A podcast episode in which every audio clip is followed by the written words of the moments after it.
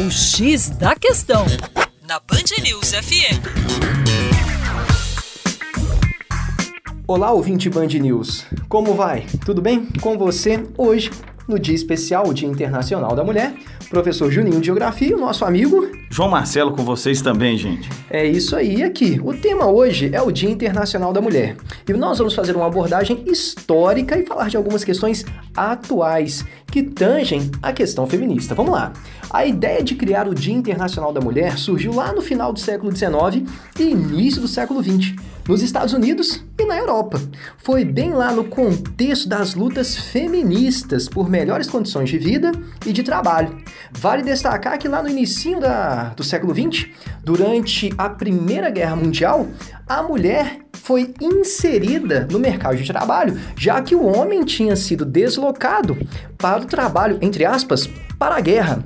Neste contexto, a mulher foi trabalhar sobretudo na indústria, e daí o motivo das lutas feministas por melhores condições de trabalho também. E a gente não pode esquecer também da luta pelo direito ao voto. Mas aqui, trazendo essa questão feminista para o Brasil, a gente vai fazer agora uma abordagem lá das décadas de 50 e 60, não é isso, João? Pois é, Juninho. E pessoal, lembrando que no Brasil, nos anos 50 e 60, Mário Lago, grande compositor, ator, cantava um samba chamado Amélia Mulher de Verdade. Era o estereótipo da mulher brasileira, que hoje é a chamada do lar, recatada, ou recatada aí do lar, não é? Essa mulher que esperava o marido com o seu jantar pronto e etc.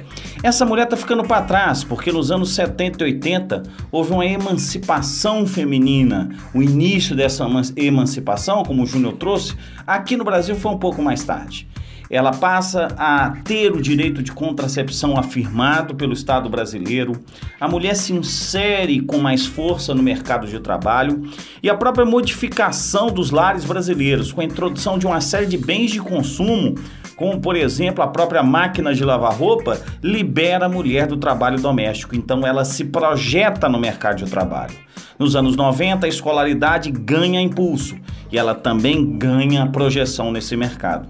E hoje a participação de mulheres é cada vez maior no mercado de trabalho, quase gerando uma igualdade, uma pequena diferença entre homens e mulheres no mercado de trabalho. Cada vez mais mulheres chefiando lares no Brasil. O IPEA produziu uma pesquisa que salta de 23 para 40% das mulheres chefiando lares em 20 anos.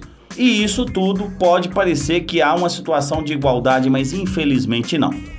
Há uma desigualdade forte de renda, há uma desigualdade muito acentuada de participação política, representatividade política feminina no Brasil é uma das piores da América Latina e do mundo.